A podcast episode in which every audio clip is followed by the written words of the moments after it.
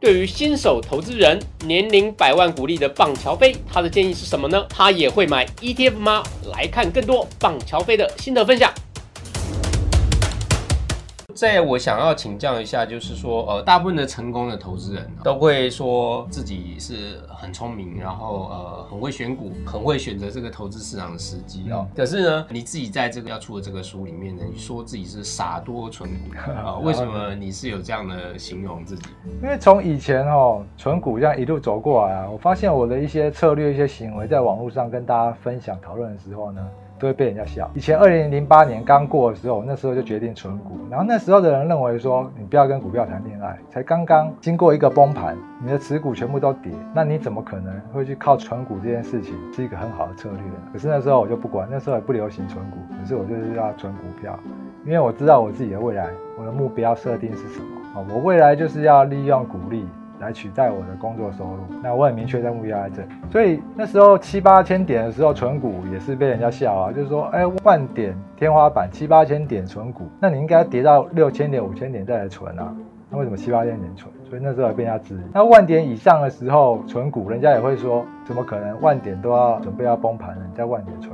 那时候也是被人家指，一路上变成说，我就像那个《阿甘正传》里面的那个阿甘，我们看准了自己的目标以后，就往自己的目标那边走，不会去在意别人的眼光。那当我们过去都是成功的结果的时候，我们就会对未来就会有信心。所以我认为说，投资台积电这件事情呢，在未来应该还是会照我的目标去完成、去实践这样子。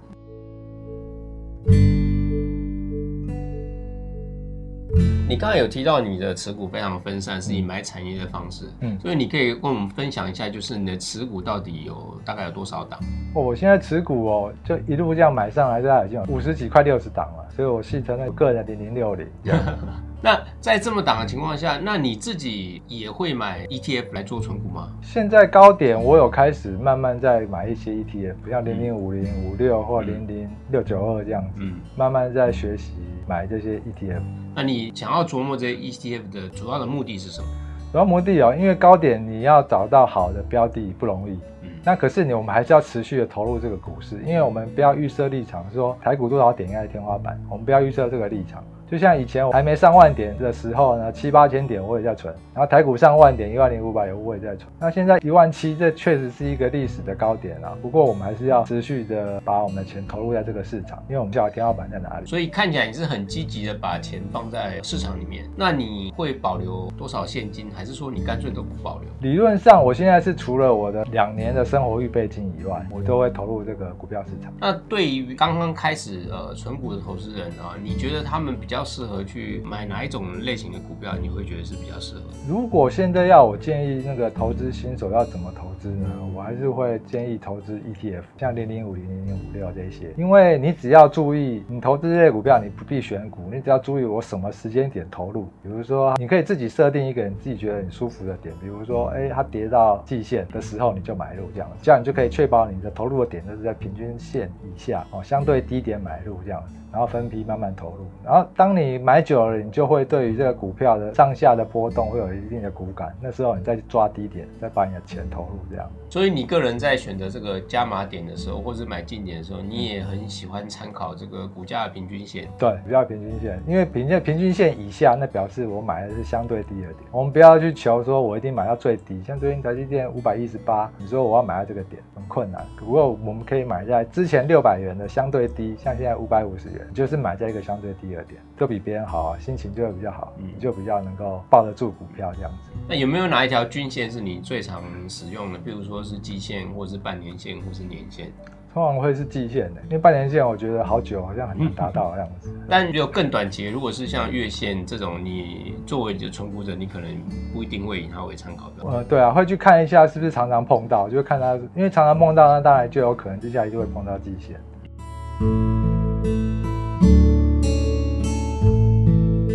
像最近整个大盘来讲，就是已经跌破了季线了啊，然后继续还往下杀。那在这种情况之下，有些人是看到跌破季线的时候是会非常恐慌啊，甚至有些技术面操作的人会在跌破季线的时候做停损啊。那你给这种比较长期持股的人看到这种恐慌时候，他们的心情的调整应该是怎么样？像我遇到这种恐慌的市场的时候啊，我只会想两件事情，第一个就是我有没有钱，在什么时候要加码。第二个是我有没有什么股票是绩效不好，我需要做转换的。因为因为当这个股票在下跌的时候啊，如果你是做做价差的，当然你投入的标的都是处于那种上冲下洗，不要像冲浪的那种，它的涨跌幅就很大。大家可以去观察最近中华电信在这次股灾里面它的表现，它通常只有跌一两块而已。对，所以以我存股的部位，我是不需要在乎这些股票它的涨跌，因为它幅度很小。那我比较需要在意的是说，我有没有哪一些绩效不好的？因为就像开比较久的中古车，它对于新车的折旧啊，开久了以后它折旧率就很低。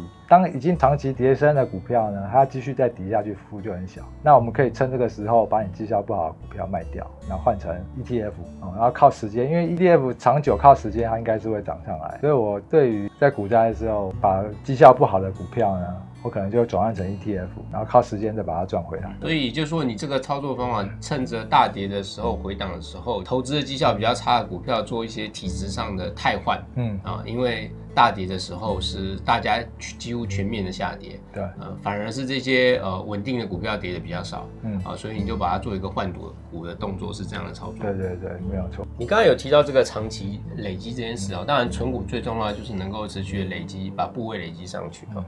但是呃市场上的这个波动啊，就是一个诱惑啊，就是你有一些资本利得，你就会想卖啊，就怕它这个资本利得又消失了啊。你是怎么做到，就是说能够把这个存股部位放在手？上忍住它，抱住它，长期不卖。我觉得我之所以能够抱住不卖哈，因为我的股票持股太多。我长久以后发现的一个现象就是类股会轮动。以最近的现象来解释，就是之前是 IC 设计啊，半导体那里非常的火红，那后来就转到船产的钢铁或者海运、航海这一部分，它的类股会轮动。像我的股票呢，我的那个股票池子里面有各种的类股的股票。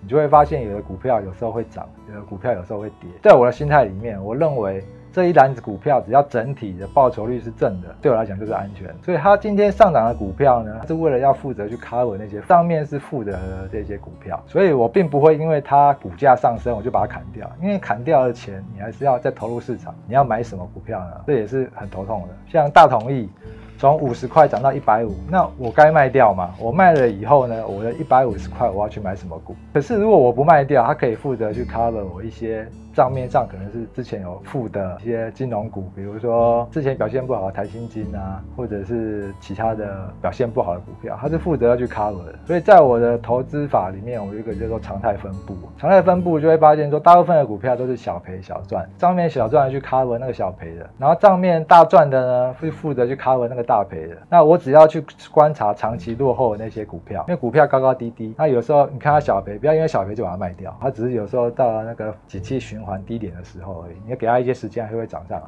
那我们要观察，就是在那个常态分布曲线最左边，长期落后那些股，长期落后就很好观察。你可以观察它一年、两年、三年，股价都是一直往下的，然后你的股利配发越来越少了，这些都很容易观察。那那些股票。找个时间点再把它处理掉，比如说崩盘的时候把它换成 ETF 啊，面对它处理它，放下它。所以人家常常问我说：“你有六十张股票那么多，那要怎么处理？管理起来会不会很复杂？”那对我来说，我只要处理那些长期这个落后的股票就好。所以我认为维持还蛮简单。那至于账面大赚的，当你有这个心态，就是他负责去 cover 那些赔的时候，你就不会去想要把账面高的把它砍掉。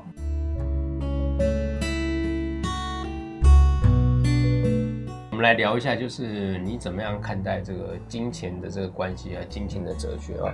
你自己说你会呃积极的做投资，是因为你看清楚了全球这个货币的运作系统，还有个印钞票的金钱游戏下的一个真相呃，所以你才决定要大举的做投资这件事啊。那你可以分享一下你这个心态在这个转变的过程是怎么样？应该说，我们从以前哦这个农业时代到现在的工业化，慢慢的就会发现那个钞票随着全球化的。关系，钞票它的本质变得有一点奇怪。以前的一美元它是代表着一样时的黄金，然后呢，可是随着这个时代的发展呢，现在变成说它只是代表一个美国的一个法定的货币。那一遇到危机呢，它就美国就印钞票，可是为什么还是可以运作下去？因为美国把它的钞票输送到每一个国家去。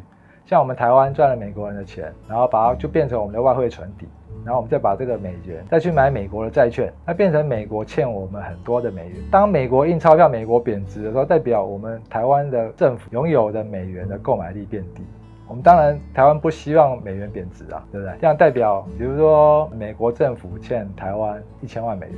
可是呢，随着他们印钞票，这个一千万已经贬值变五百万了。那我们是最大的债主，我们当然不希望一千万贬值变成五百万。所以每一国现在目前都是遇到一样的状况，所以大家都是靠美国不断的消费来刺激自己本国的经济啊。所以这些印的钞票呢，它并不会马上反映在各位的民生的这个消费上。哦，有钱人赚的钱，它不会去快速的影响你的民生的消费。比如说你的鸡排啊，你的面包的价格啊，这个不会马上反应，可是会反映在有钱人买的资产上面，比如说像股票或者是房地产，他们有很多钱以后就会投入在这个池子里面。所以我们能够唯一能够做就是不要去存这个钞票，我们要把我们的钱拿去买这个资产，打不过就加入他们。我们买了这个股票资产呢，当了股东以后，就可以一样去利用股票来抵抗这个通货膨胀。所以我认为资产只会价格越来越高啊，那钞票的价购买能力越来越低。从我们刚刚讲的那个股票殖利率，大台北瓦斯跟大统一的殖利率，或者是现在房地产的飙升，就可以看出来。有人说少子化会造成那个房地产价格下降啊，不过我认为这现象应该只会发生在那个乡下，像日本乡下的话，他们空屋率也很高。可是如果是这个都市化的大都市，像东京，他们的价格还是一样维维持在。很高的需求，所以买房子就是不要买在郊区，买在市区，生活机能好的地方，那它的价格应该会维持甚至上涨。可以，我们买入这些资产就可以抵抗这些通货膨胀。所以你的意思就是说，钞票失去它购买力的速度呢，远比这个少子化问题还要严重的多。对对对，你只要钱一直是用存在银行的，你会只会看到它的价格，它的购买力越来越低一样。好，这似乎是一个全世界目同目前一个共通的现象，尤其是这个。已开发经济体这个大量印钞票来拯救经济的这个手段是越来越腐烂啊，一次印的比一次多啊，这个我们确实是可以看到这个趋势啊。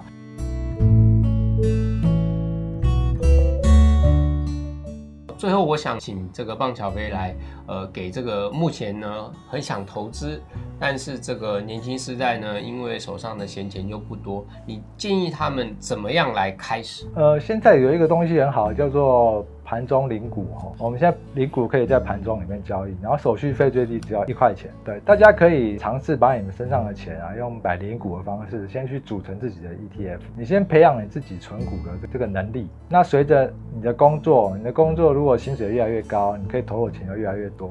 当你在钱少的时候，如果你已经有你自己获利的这个方程式，然后之后随着你工作的薪水变高，本业收入增加，这时候你要把你的投资的池子呢放大一倍、两倍、三倍、四倍。哦，你就自己就不会觉得有任何的忧虑，你就不会担心说，哎，我钱放下去会不会有问题？对，因为你已经在钱少的时候，你已经做好了这个实验，你已经有了自己获利的方程式，这样。所以钱少的时候，不要说因为我钱少就不投资，或者钱少我来赌博，把我钱赌大了我再来投资，这个都是不不对的观念，这样子。好啊，那我们今天非常谢谢啊，邦乔飞啊来接受我们的这个采访，然后呢，跟大家提供了这么多他过去来的投资的一些经验啊，以及好的一些做法，特别是呢，他从一个产赔六十五趴开始，到现在能够年领百万股利啊，这是一个很大的一个操作心态上面的转变。也希望啊，收看这一集的朋友呢，都能找对你自己的方法啊，以后也能够顺利领到你的百万股利。好，谢谢。好，谢谢大家。